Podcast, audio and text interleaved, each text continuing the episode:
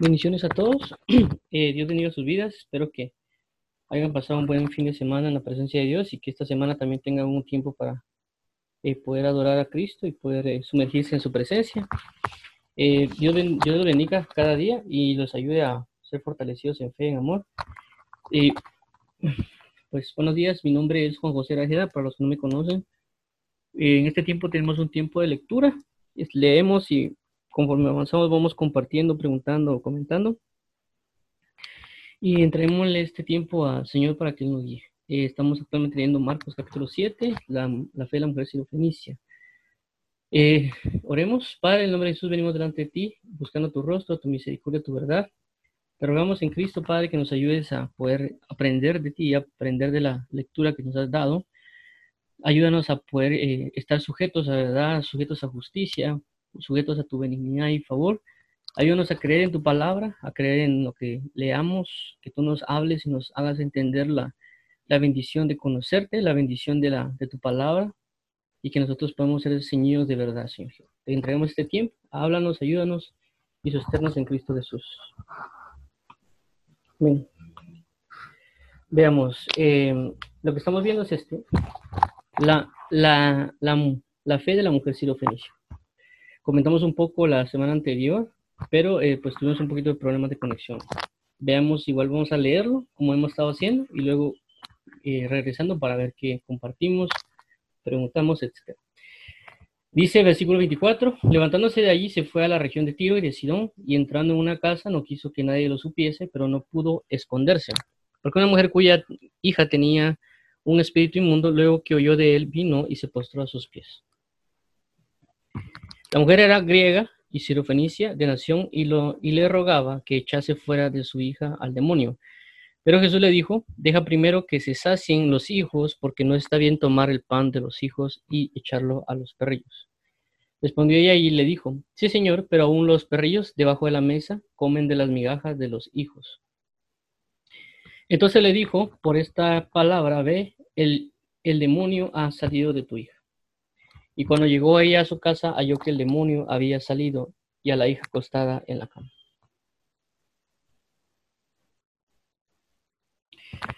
Bueno, el, viernes tocamos un poco de esto. Vamos a, seguir compartiendo y resumiendo lo que vimos también. Eh, vemos, como comentábamos, Jesús que por alguna manera se fue a esconder para que no fuera visto. Trataba de guardar un perfil bajo de alguna manera. Eh, vemos en Marcos cómo se habla que dice que no se, no se diga ciertos milagros, no, no comenten, eh, no nada, única y exclusivamente al que sí le dijo precisamente que fuera y, fue enviado, fue al endemoniado Gadareno. Todos los demás regularmente le decía, calla y ve al sacerdote, fuera silencio, pero todos de igual manera lo hacían. En este caso, él también se fue a esconder por algún motivo. Eh, en el 25 dice, porque una, una mujer cuya hija tenía un espíritu inmundo, luego que oyó de él, vino y se postró a sus pies. Eh, tomamos en cuenta acerca de la mujer, que esta mujer era una madre y que el amor de, tanto de, la, de padre o madre es más profundo que tal vez otros, eh, por el hecho de que no, el, hijo no hace prácticamente nada para ser amado, simplemente lo que hace es nacer. A diferencia tal vez de un noviazgo, eh, un matrimonio, etcétera, porque ya hay un conocimiento, y ese conocimiento y, conexión provoca un amor, pero el de, el de los, el de los y la familia prácticamente es, es natural, sin que, alguien, sin que alguien haga algo. Por eso es gracia, por eso es salvación, por eso Él nos ama sin, hacer, sin haber hecho nosotros nada, porque, eh, bueno, por el hecho de creer en Jesús, nos mete la gracia, nos convierte en hijos y automáticamente somos amados.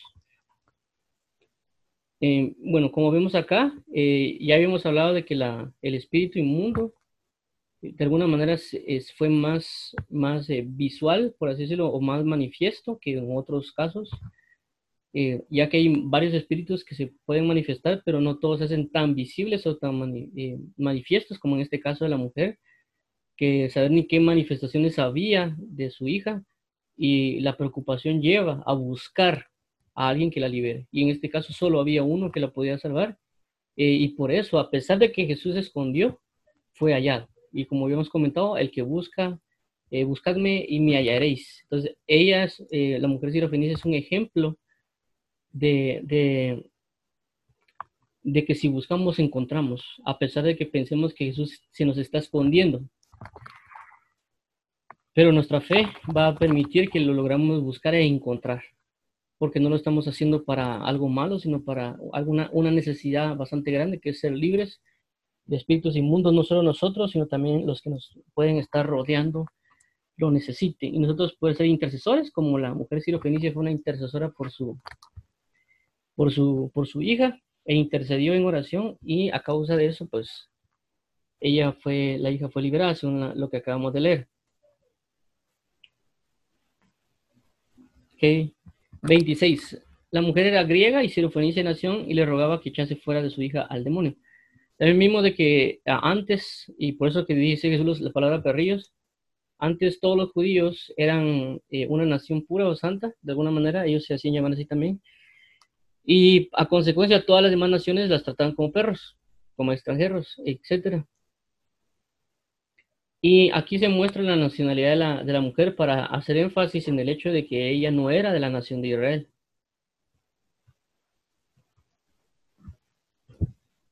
Pero aún así sabía que el único que podía salvar era Jesús. Y ella, como bien mencionamos, ella rogaba para que echase fuera el demonio de la hija. 27, pero Jesús le dijo, deja primero que se sacien los hijos, porque no está bien tomar el pan de los hijos y echarlo a los perrillos. Entonces vemos cómo ella de otra nacionalidad va con los judíos y sabe ella de alguna manera también de que, de que cómo son los judíos.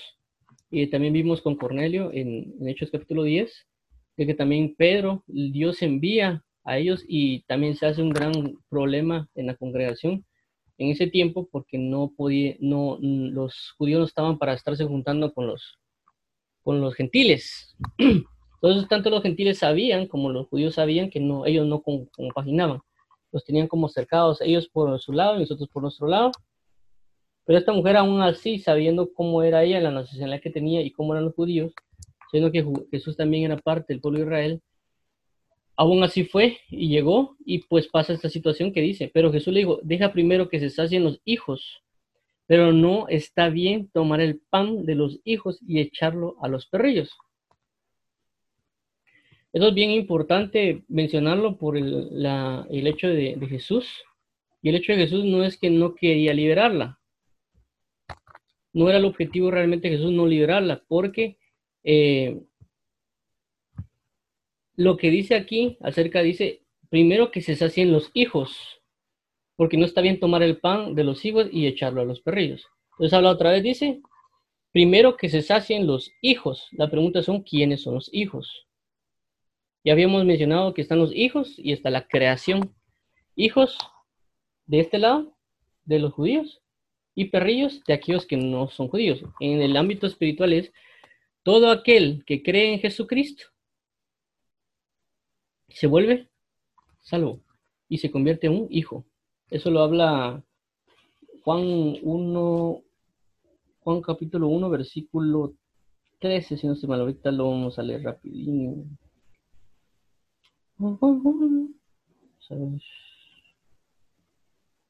Okay. Capítulo 1, 12, 12 al 13. Dice, más a todos los que le recibieron, a los que creen en su nombre, les dio potestad de ser hechos hijos de Dios, los cuales no son engendrados de sangre, ni de voluntad de carne, ni de voluntad de varón, sino de Dios. Entonces lo que le está diciendo eh, Jesús a ella es que necesita primero ser salvada para ser libre, para que ella pueda entrar a ser hija. ¿Por qué? Porque todo aquel que entra en Jesús se convierte en hijo, pero el que no está en Jesús es una creación. Entonces ella está manifiesta ahorita como una creación y no como una hija. El otro punto, eh, cuando habla de que primero se hacen los hijos, es porque la Biblia dice, inclusive lo dice el apóstol Pablo en Romanos, que la salvación es primeramente para el judío y luego para el griego. Entonces, cuando Jesús dice primero que se sacien los hijos, es decir, que Jesús, cuando vemos que él predica, prácticamente solo predica en, las áreas de Israel, no predica en, otros ámbitos tan marcadamente. Inclusive cuando le habla a los apóstoles, dice, quedados aquí, ir y predicar el evangelio en y, y, y, y, vivemos cómo es dispersados ellos de estar en Jerusalén a las demás naciones. Pero Jesús prácticamente su enfoque fue el pueblo de Israel y predicarle y enseñarles. Por consecuencia también se dio la pauta de predicarles a otras personas que estaban alrededor. Pero es por eso, porque la salvación era primeramente a los judíos. Pero también ellos no lo recibieron.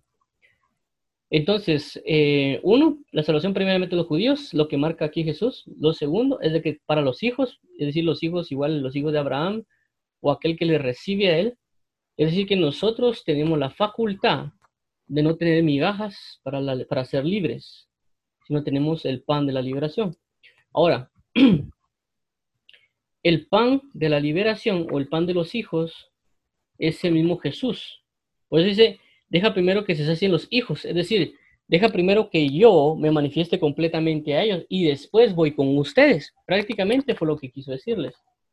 Deja primero que yo haga las liberaciones acá en Israel, en Jerusalén, que yo haga todo lo que tenga que hacer, porque yo soy el pan que, que vino del cielo porque la palabra de Dios dice que Jesús era el pan que él descendió del cielo, era el maná, como apareció en el pueblo de Israel, sino Él es el pan vivo que estaba en el cielo y que ese mismo pan fue puesto en el, en el, en el tabernáculo, en el lugar santísimo donde estaban la, también las tablas de la ley y la vara de Aarón junto con los panes. Entonces Jesús dice, yo soy el pan, yo soy el pan de los hijos. Deja primero que ellos me tengan a mí, que se sacien de mí primero para yo luego poder ir con ustedes. No la quiso menospreciar, se le dijo, el tiempo de ustedes, los gentiles, todavía no está. Cuando termine esto, ya podrán ir hacia ustedes. Pero no es que no la quería liberar, no era el tiempo para ello.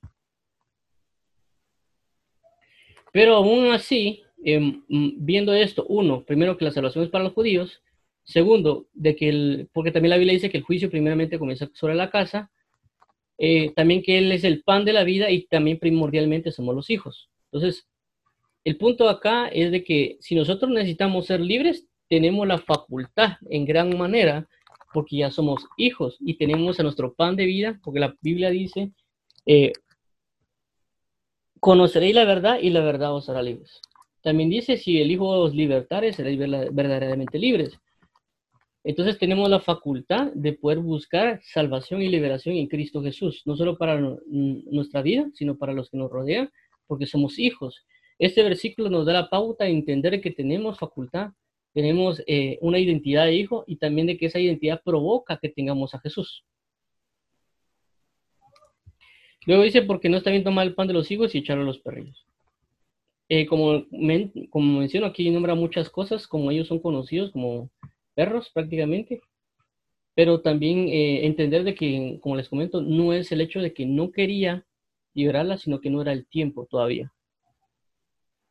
Ahora veamos lo que dice aquí en el versículo 28. Respondió ella y le dijo, sí señor, pero aún los perrillos debajo de la mesa comen de las migajas de los hijos. Otra vez respondió ella y le dijo, sí señor, pero aún los perrillos debajo de la mesa comen de las migajas de los hijos. Entonces vemos que la, eh, situación de esta mujer, eh, cualquiera tal vez se podía ofender por las palabras que tal vez Jesús había dicho, pero vemos como una necesidad a veces nos lleva a quitarnos el orgullo, la altivez, la vanagloria, cualquier cosa, y enfocarnos en la necesidad. ¿Qué es esa necesidad? La libertad, la eh, liberación de su hija. Y ella se humilló aún más porque no solo ella venía con una humillación de la necesidad de querer, eh, de querer que sea liberada su hija, y entender de que se iba a topar con un judío que posiblemente la podía repudiar de alguna manera. Pero cuando Dios le presenta esta, la identidad, ella se mete en esa identidad y bajo esa identidad que Dios nombra, ella ora. Y es algo bien importante porque a veces cuando estamos nosotros delante de Dios, Él es rey y nosotros nos creemos príncipes que, que tenemos la, facultad de que Él nos dé lo que nos venga en gana. Pero no entendemos de que así como Él es rey y Él es Señor, nosotros también somos sus siervos y esclavos. Y de que no solo podemos venir a exigir a veces, sino tenemos que meternos en humillación eh, entender la las identidades que tenemos, que somos siervos, no solo príncipes,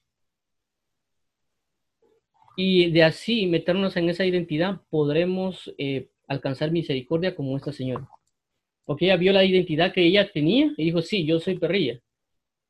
O sea, yo soy una creación, pero aún así también se da, aunque sean las migajas, pero se da la comida. Entonces ella logró entrar en ese sentir, eh, en esa identidad planteada por Jesús, y ella pudo asombrarnos hasta el momento de hoy, no solo a Jesús, sino a nosotros, del nivel de humillación y de humildad que ella tuvo. Y la Biblia dice que el que, se humilla será exaltado. Entonces aquí fueron, fue exaltada no solo la gloria de Dios, sino también esta mujer, porque nos sirve de enseñanza a muchos de nosotros, eh, y también pues la facultad de ella de poder su hija ser libre. Realmente no se ve si esta señorita eh, se convirtió al evangelio porque no se nombra, solo se nombra de que ella, la hija fue libre, pero de ahí a ahí desde ahí en adelante no se ve si ella creyó en Jesús. Uno podría decir, ah, sí, sí creyó, pero pudo haber sido que no. 29, entonces le dijo, por estas palabras, ve y el demonio ha salido de hija. Entonces tenemos que cuidar nuestras palabras y nuestras palabras son importantes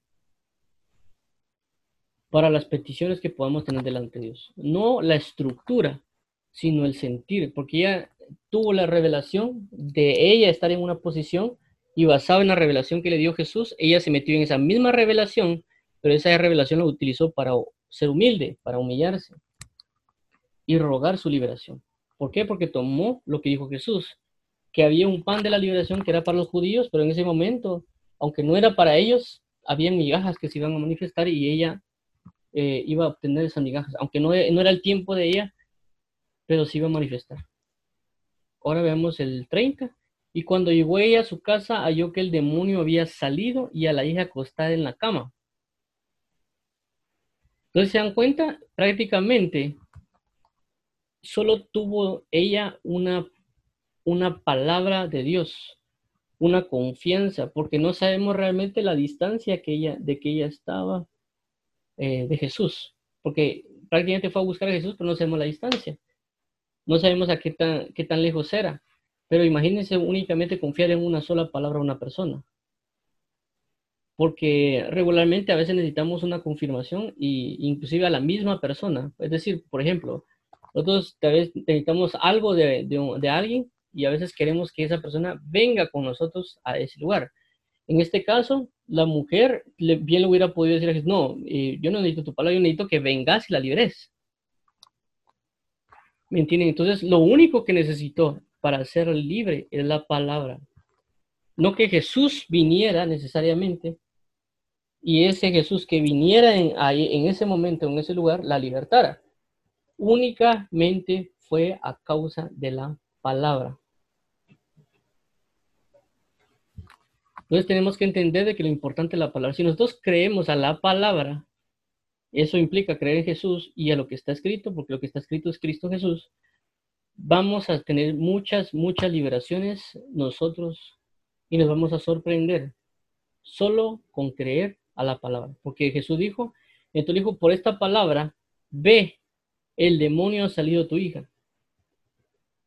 En ese momento Dios la libera y no estaba, no estaba pegado, no le puso las manos encima, no le dijo, eh, te reprendo, no, no pasó nada más que algo a la distancia ve, ya fue echado fuera.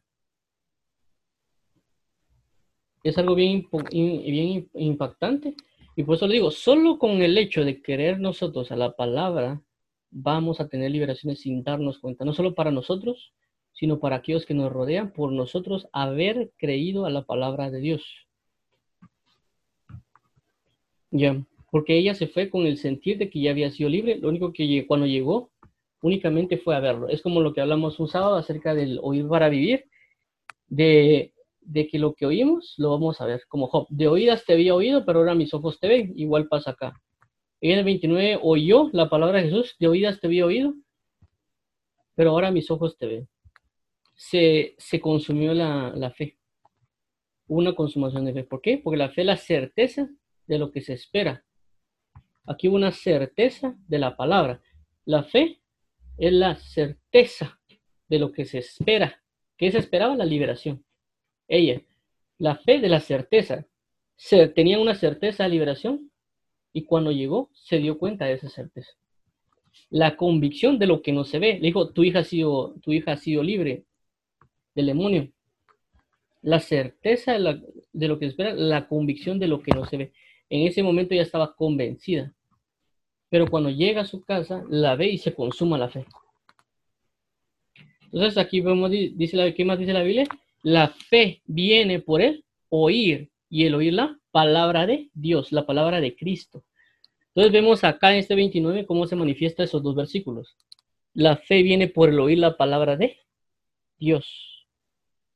La fe viene por el oír y el oír la palabra de Dios. Hay una tradición, creo que es en la Reina, en las Biblias de las Américas, dice que la palabra de Cristo. Pero igual sabemos que Jesús es Dios.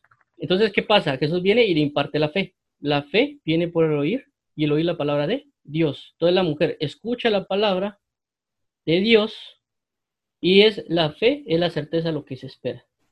La convicción de lo que no se ve. Entonces ella viene con estas palabras del versículo 29 y en el, en el versículo 30 consuma la fe. Bueno, si tienen alguna pregunta de acá, vamos a continuar.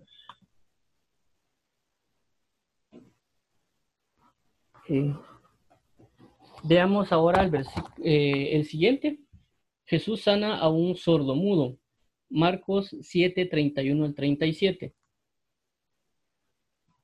Volviendo a salir de la región de Tiro, vino por Sidón al mar de Galilea, pasando por la región de Decápolis y le trajeron un sordo y tartamudo y le rogaron que le pusiera la mano encima. Y tomando la parte de la gente, metió los dos dedos en las orejas de él y escupiendo tocó su lengua. Y levantando los ojos al cielo gimió y le dijo, Efata, es decir, se ha abierto. Al momento fueron abiertos sus oídos y se desató la ligadura de su lengua y hablaba bien y les mandó que no lo dijesen a nadie, pero cuanto más les mandaba, tanto más y más lo divulgaban. Y en gran manera se maravillaban diciendo, bien lo ha hecho todo, hace a los sordos oír y a los mudos hablar. No sé si alguien tiene una pregunta duda de esto.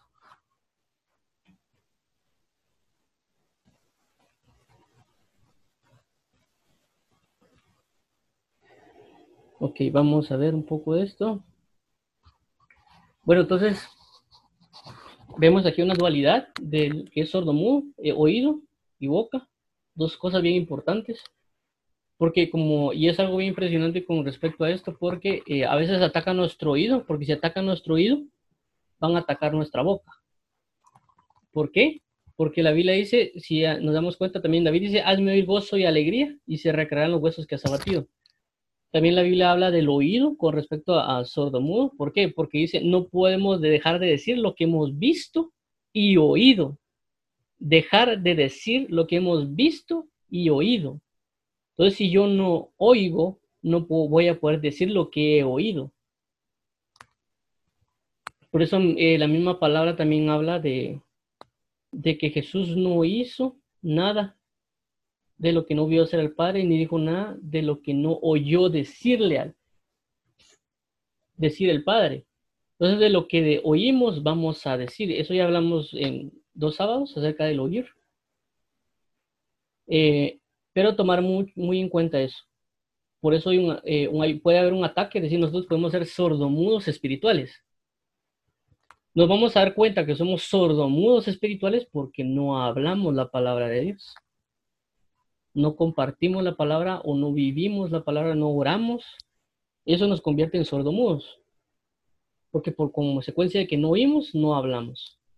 Ya sea en oración, eh, ya sea a la hora de compartir el Evangelio con otras personas, o inclusive enseñar con, uno, con mismos creyentes, etcétera, somos sordomudos espirituales. ¿Por qué? Porque no hablamos la palabra de Dios. Hablamos de cualquier cosa.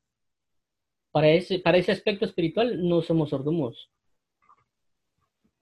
pero para otros aspectos, sí somos, en, el, lo espiritual y en el Evangelio, sí podemos ser sordos A consecuencia de eso, necesitamos que Dios nos, nos, eh, nos vuelva el oído y nos vuelva la boca. Para, eh, primordialmente el oído, porque eso nos va a permitir oír a Dios Y, y, como dice la palabra, no podemos dejar de decir lo que hemos visto y oído. Vamos a poder decir lo que hemos oído. 31 dice, volviendo a salir de la región de Tiro, vino por Sidón al mar de Galilea, pasando por la región de Gacápolis, y le trajeron un sordo y tartamudo. Aquí cambiaron un poco porque dice tartamudo. Y le rogaron que le pusiera la mano encima. Y tomándole aparte de la gente, metió los dedos en las orejas de él, y escupiendo tocó su lengua. Y levantando los ojos al cielo, gimió y, y le dijo, Efata, es decir, se ha abierto. Entonces vemos acá cómo cambia un poquito la situación de la sanidad de Jesús. en el versículo anterior, solo dijo la palabra, ni la palabra de sea libre, sino que únicamente ve porque ya tu hija ha sido, ha sido libertada. Pero en este caso no hizo lo mismo. En, en, el caso anterior fue prácticamente a la distancia, independientemente de la distancia que fuera, pero lo hizo. Pero en este caso fue diferente porque aquí sí se ve la manifestación. Uno, dice que tomando aparte de la gente, uno, dos, metió los dedos en las orejas de él, y tres, escupiendo tocó su lengua. Tres cosas que hizo para la sanidad. ¿Cuál es lo cuatro? Y levantando los ojos al cielo, gimió. Levantando los ojos al cielo, gimió y dijo, falta, se ha abierto. Entonces hace tres cosas con la persona y él hace tres cosas. Entonces es bien diferente, bien diferente la sanidad que se da, la liberación que se da acá con esta manifestación. Son bien diferentes las, las dos. Y eh, recordemos de que Dios siendo sabio, eh, bendito y, misericordioso, dejó estos tipos de, de liberaciones, sanidades, a esta manera que Jesús lo hizo, por la enseñanza que iba a trasladarlos a nosotros, eh, no por el hecho de, de ser exhibicionista, por así decirlo, sino por la, la, la, manifestación profética de enseñanza que nosotros podemos obtener. ¿Qué es lo que más o menos nos puede dar a entender esto? Dice que metió los dedos en la oreja de él. ¿Qué dice la Biblia? que Jesús qué dijo? Dijo, si yo por el dedo de Dios echo fuera a los demonios, ¿quién lo, cómo lo harán sus hijos? Si yo por el dedo de Dios echo fuera a los demonios, por el dedo de Dios echo fuera demonios, entonces lo que primero que hace que es mete el dedo en el oído de la persona. Si yo por el dedo de Dios echo fuera demonios, entonces lo que está haciendo es echando fuera el demonio por el dedo de Dios, proféticamente. Y con ese poder del Espíritu Santo abre el oído. Entonces, ¿qué necesitamos para que nos abra el oído?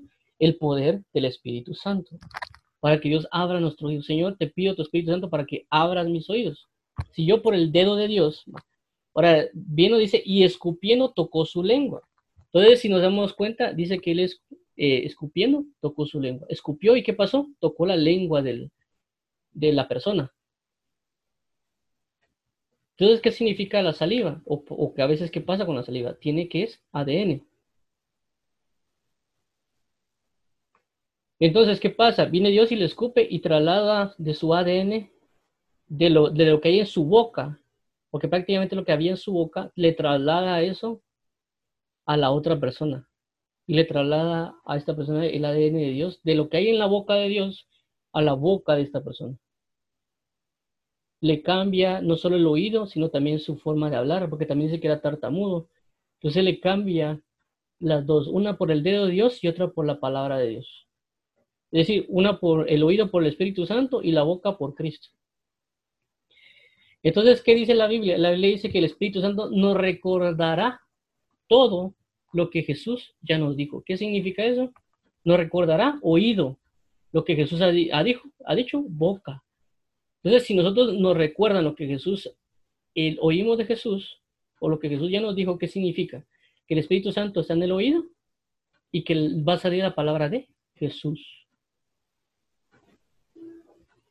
Eso es lo que vemos acá, eso lo podemos ver también en, varios aspectos de la Biblia. También la Biblia habla, dice que el Espíritu de Cristo está en los profetas que profetizaba de sí mismo de las cosas que habrían de venir. Entonces, oído Espíritu Santo, boca Cristo. Entonces, por eso se ven estas dos manifestaciones que, de acá. Y el 14, y levantando los ojos al cielo, en señal de gratitud, dice, gimió. La Biblia dice que, eh, el Espíritu Santo gime por medio de nosotros con gemidos indecibles, con sonidos indecibles. Y le dijo Efata, dijo una palabra para manifestar algo, se ha abierto. Dice, al momento fueron abiertos sus oídos y se desató la ligadura de su lengua. Y hablaba bien. Entonces, ¿qué pasó? Se abrieron sus oídos y dice que se desató la ligadura de su lengua, es decir, que tenía presa su lengua.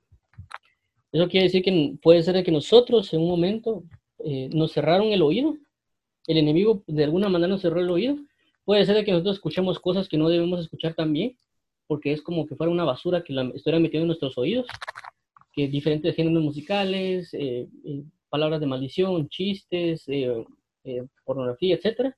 Eso, como es suciedad, tapó nuestros oídos. Entonces tenemos que orar para que los que sean abiertos por medio del Espíritu Santo, de oír lo, lo, que puede ser el Espíritu Santo, ya sea predicación, alabanza, etcétera, y también pedirle a Dios que nos libera, Señor, libérame de todo esto. Y Él va a abrir por su dedo, por el poder de Dios, y va a desatar la ligadura de nuestra lengua, que tenemos como, como que la tuviéramos encadenada. Y dice que ella hablaba bien. Entonces, por esto mismo necesitamos estas dos cosas, oído y boca. ¿Para qué? Para predicar el Evangelio bien, para enseñar bien, para hablar bien. ¿Por qué? Porque la Biblia nos ha dicho, lo hemos visto en Josué, dice, nunca se apartará de tu boca este libro de la ley, sino que meditarás en él de día y de noche, y todo lo que emprendas con tus manos prosperará. 36, y les mandó que no lo dijesen a nadie, pero cuanto más les mandaba, tanto más y más lo divulgaban. 37. Y en gran manera se maravillaban diciendo, bien lo ha hecho todo. Hace a los sordos oír y a los mudos hablar. Otra vez. Y en gran manera se maravillaban diciendo, bien lo ha hecho todo. A los, hace a los sordos oír y a los mudos hablar. Entonces vemos acá eh, que dice que ellos se dieron testimonio que ya lo habían hecho todo. O sea, en la Biblia se muestra mucho, si no estoy mal, no, no recuerdo un lugar donde se habla en la Biblia de que se, hagan, eh, se haya dado este milagro del, sanar eh, el oído y el, y el, y el hablar. Se han dado como la resurrección que pasó con Elías o algunas otras situaciones que, se han dado por ahí, inclusive quitar la lepra, pero un sodo y mudo, hasta donde recuerdo, no si alguien me corrige o me comparte ahí por, por Facebook, WhatsApp o, algún otro lugar, eh, se lo agradeceré. Pero yo no, ahorita no recuerdo que fuera de Jesús, o sea, del Antiguo Testamento se haya dado algo como eso. El único que dijo que era tartamú era, era eh, Jesús, perdón, era Moisés. Moisés fue el único que dijo que era, él era tartamú y Jesús le dijo, ¿acaso yo no fui aquí hice la boca? Bueno, entonces, si no hay preguntas o dudas acá, o comentarios, Vamos a... Vamos a seguir con el capítulo 8.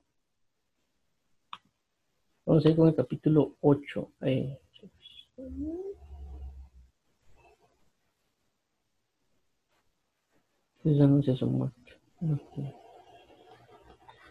Vamos al capítulo 8. Ok. Veamos, capítulo 8, libro de Marcos, alimentación de los cuatro mil. Veamos eh, Marcos 8, 1. En, aquí, en aquellos días, como había una gran multitud y no tenía que comer, Jesús llamó a sus discípulos y les dijo, tengo compasión de la gente, porque ya hace tres días que están conmigo y no tienen que comer.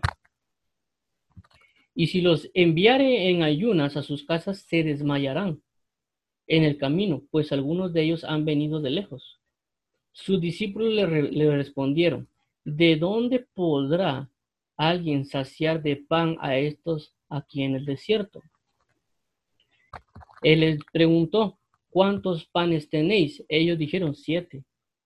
Entonces mandó a la multitud que se recostase en tierra, y tomando los siete panes, habiendo dado gracias, los partió y dio a sus discípulos para que lo supiesen, pusiesen delante y los pusieron delante de la multitud. Tenían también unos pocos pececillos y los bendijo y mandó que también los pusiesen delante. Y comieron y se saciaron y recogieron de los pedazos que habían sobrado siete canastas. Eran los que comieron como cuatro mil y los despidió. Y luego entrando en la barca con sus discípulos vino a la región de Dal, Dalmanuta. No sé si alguien tiene preguntas o dudas. Aquí. Bueno, vamos a continuar. Veamos algo bien importante acá y es tomar en cuenta de que fueron dos, dos multiplicaciones. Eh, por algún motivo, inclusive a veces nos hemos confundido, en mi caso, de que a veces pensamos que solo había una multiplicación de panes, pero han habido, dos. Una que es la de los 5.000 y esta que es de los 4.000. Una está en, basada en el libro de Marcos, si no mal recuerdo, que ahorita lo voy a, voy a verificar, es Marcos capítulo 6, en el versículo 30, del 30 y 44, Marcos 6, del 30 al 44, está la alimentación de los 5000. Eh, y aquí hay otra, estas son dos, la multiplicación de los 4000. Es decir, hizo, Jesús hizo dos multiplicaciones, no solo fue una. Y las dos fueron similares. Ahora veamos, en aquellos días cuando había una gran multitud y no tenían que comer, Jesús llamó a sus discípulos y les dijo, tengo compasión de la gente porque hace, ya hace tres días que están conmigo y no tienen que comer. Entonces nos damos cuenta que Jesús se da cuenta de las cosas, es decir, Jesús no ignora la necesidad que nosotros tenemos.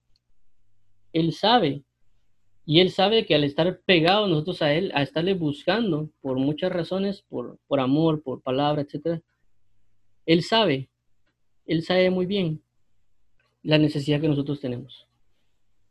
Y dice aquí, tengo compasión de la gente porque hace tres días que están conmigo y no tienen que comer. Y, les, y si los enviaren ayunas a sus casas, se desmayarán en el camino, pues algunos de ellos han venido de lejos. Entonces se da cuenta no solo Jesús la necesidad que tenemos, sino que en base a esa necesidad, ¿qué es lo que va a pasar con nosotros? A consecuencia de eso, Él él va a hacer algo en nuestras vidas, porque Él sabe que no puede dejarnos así. Y eh, dice, sus discípulos responden, ¿de dónde podrá alguien saciar de pan a estos aquí en el desierto?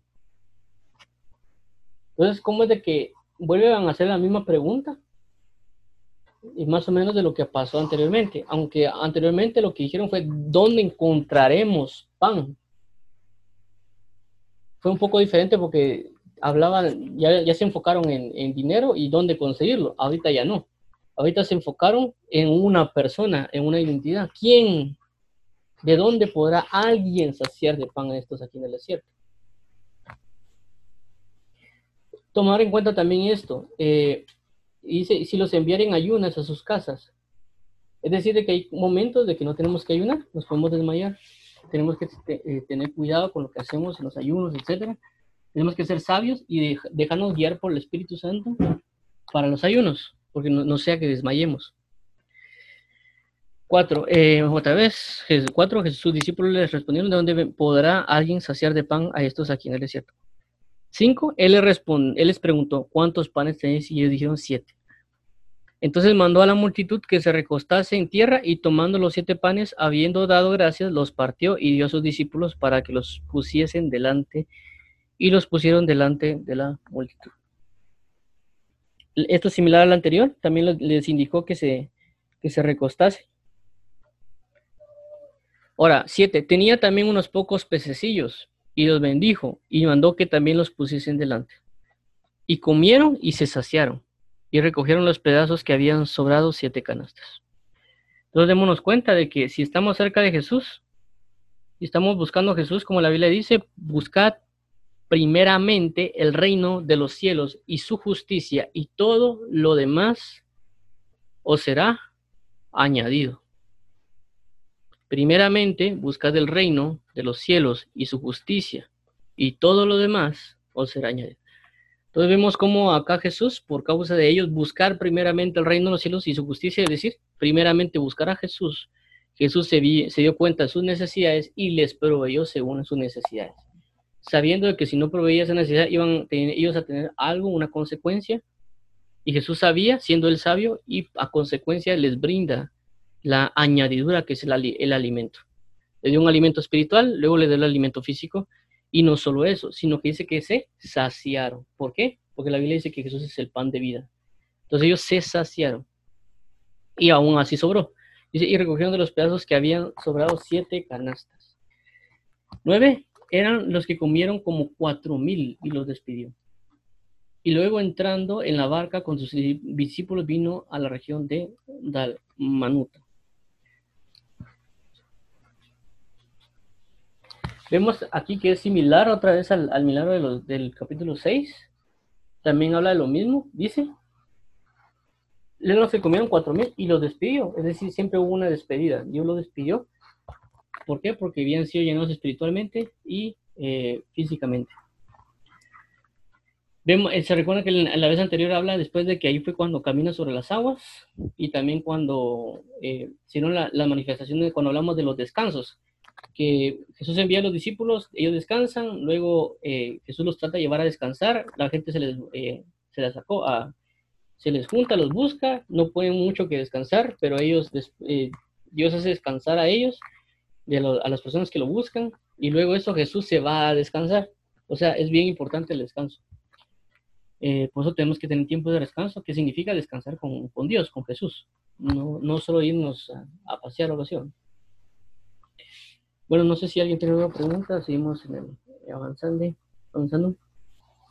Veamos eh, Marcos 8.13 al, perdón, 8.11 al 13, la demanda de una señal. Dice lo siguiente. Vinieron entonces los fariseos y comenzaron a discutir con él pidiéndole señal del cielo para tentarle. Y gimiendo con, en su espíritu dijo, ¿por qué pide señal esta generación? De cierto digo que no se dará señal a esta generación. Y dejándolos, volvió a entrar en la barca y se fue a la ribera.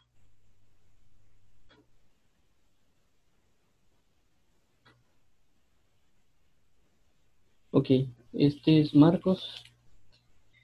Marcos 8, 11 al 3.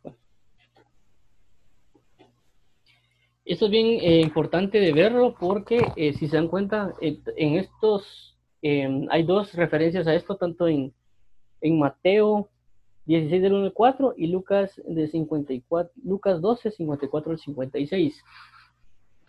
Esto es bien importante porque ellos demandan una señal, pero en otros pasajes habla de la señal del profeta Jonás.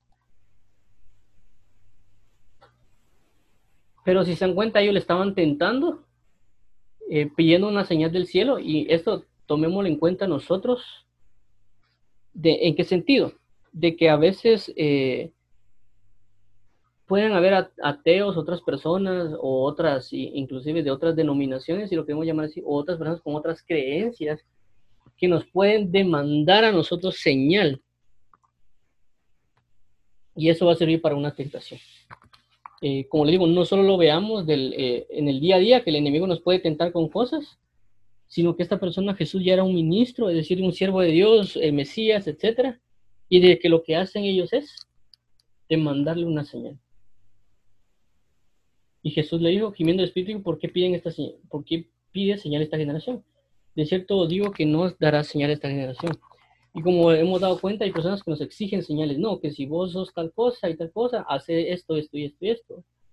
Entonces nosotros no tenemos que caer en la tentación de ellos, igual a veces las eh, personas ateas, más que todo eso, en que yo quiero que Dios baje y que haga tal cosa, o que, que, quiero que pase tal otra, y si no, no voy a creer. Y a veces nosotros por querer eh, darles a conocer, etcétera, nosotros a veces tal vez cedemos a, diálogos o otro tipo de situaciones o querer hacer que se manifiesten cosas para que ellos crean. Pero vemos que Jesús no tomó esa postura acá. Él dijo, esta señal manda de señal y lo primero que dijo es, eh, perdón, aquí es, aquí dice, de cierto digo que no se dará señal a esta generación. Es decir, las personas andan pidiendo que Dios se les manifieste y que les haga algo, como que ellos fueran eh, eh, lo, lo más importante del universo. Y no se va a dar, porque es ese es el tipo de generación que anda pidiendo señales. La única señal que se le dará, como se ve en otros capítulos, la señal del profeta Jonás, que murió y resucitó. Entonces tenemos que tomar en cuenta esto, recalco, porque nos, nos pasa de que personas pueden demandar cosas, de que si uno es tal cosa, que haga tal otra. Eso lo pueden dar, por ejemplo, si alguien es profeta, no, profetízalo. Si eres profeta, profetízalo. Eh, si eres, eh, que sea un maestro, enséñalo. Si eres eh, evangelista, ¿dónde están las almas? Etcétera. Lo podemos ver en cualquier circunstancia, inclusive nosotros. Si eres hijo de Dios, ¿por qué no tienes abundancia? Si eres tal cosa, ¿por qué no tal otra? Y nos pueden mandar señales de que nosotros somos prósperos, etcétera. y no tenemos que llegar a eso. Lo otro también es de que vemos aquí los fariseos y comenzaron, los fariseos les pidieron a Dios. Entonces nosotros a veces podemos estarle pidiendo también señales a Dios para creerle. Nosotros tenemos que cuidarnos y guardarnos de no estarle pidiendo señales a, Jesús porque podemos caer en esto del fariseo. Entonces no seamos eh, como ellos, los fariseos en este caso, de pedirle señales para, para tentar, a, estaremos, estaremos tratando de tentar a, Dios, ¿verdad? Para nosotros estar convencidos, más bien pedámosle mejor la revelación y misericordia para nosotros creer en, en Jesús, en todo lo que Él nos diga porque no nos va a dar una señal más que, la, del profeta Jonás. Y eso es bien importante verlo también, como les digo, no está acá, pero lo podemos ver en, Mateo, es que el que ya leímos. Vamos a leer Mateo, Mateo, Mateo, Mateo. Mateo, vamos a ver acá. Aquí, la demanda de una señal. Vamos a buscar estos dos. Y Lucas. ok. Veamos aquí.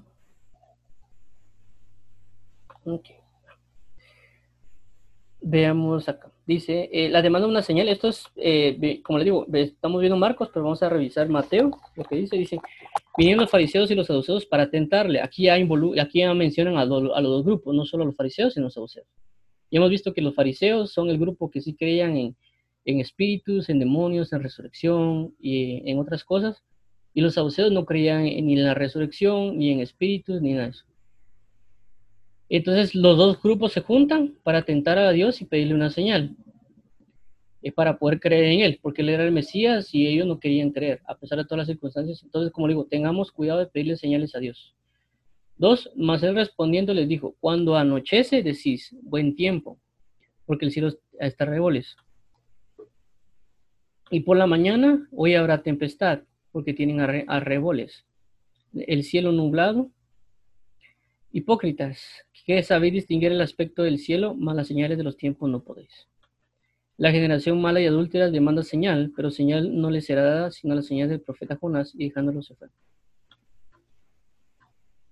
Vemos lo siguiente en Lucas, dice, decía también la multitud, cuando veáis la nube que sale del poniente y luego decís agua viene y así sucede, y cuando sopla el viento del sur y decís, hace, hará calor y lo hace, hipócritas, sabéis distinguir bien el aspecto de los cielos y la tierra y no distinguís este tiempo.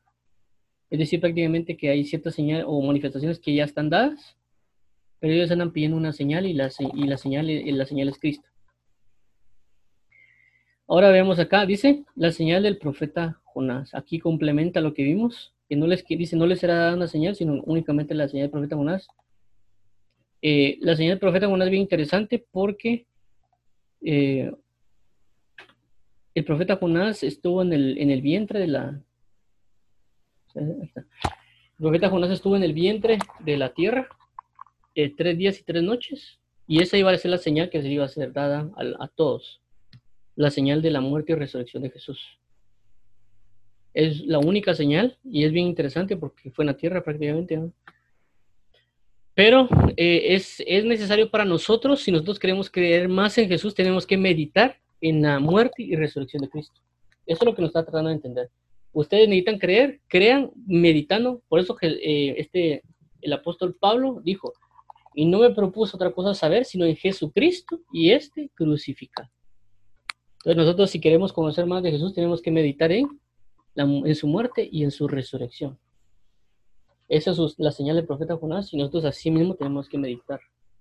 Así como, pasó con Jonás, podemos ver esa relación si queremos conocer más de Jesús. Ve la relación de Jonás y ve la relación de Jesús, de por qué Jonás es una señal. Bueno, vamos a aquí. Entonces, para, vamos a el siguiente que nos, si no hay preguntas o dudas, el siguiente que nos toca es la levadura de los fariseos. Eso, si gustan, lo vemos primeramente Dios el día de mañana. Y vamos a ver un poco más de esto. Eh, y eh, vamos a ver un poquito de las señales buenas, primero Dios. Entonces, Dios los bendiga, los guarde. Vamos a orar para cerrar esto y para que Dios nos guíe y nos encamine. Padre, en el nombre de Jesús venimos ante ti agradeciéndote por la oportunidad de, estar aquí reunidos, por ser fiel, eh, por que nos has dado fidelidad y amor. Te pedimos que nos ayudes a cada día a andar en ti, no divagar, sino poder estar en tu presencia y plenitud de vida. Te rogamos que tú seas nuestro Dios, nuestra, nuestro amor, nuestro sustento y alimento. Y gracias por alimentarnos de tu palabra. También sabemos que tú estás atento a nuestras preocupaciones y necesidades, y que tú nos ayudarás y proveerás y para estar saciados. En Cristo Jesús, Padre eterno, amén. Y amén. Te entregamos este tiempo, Padre, amén, amén.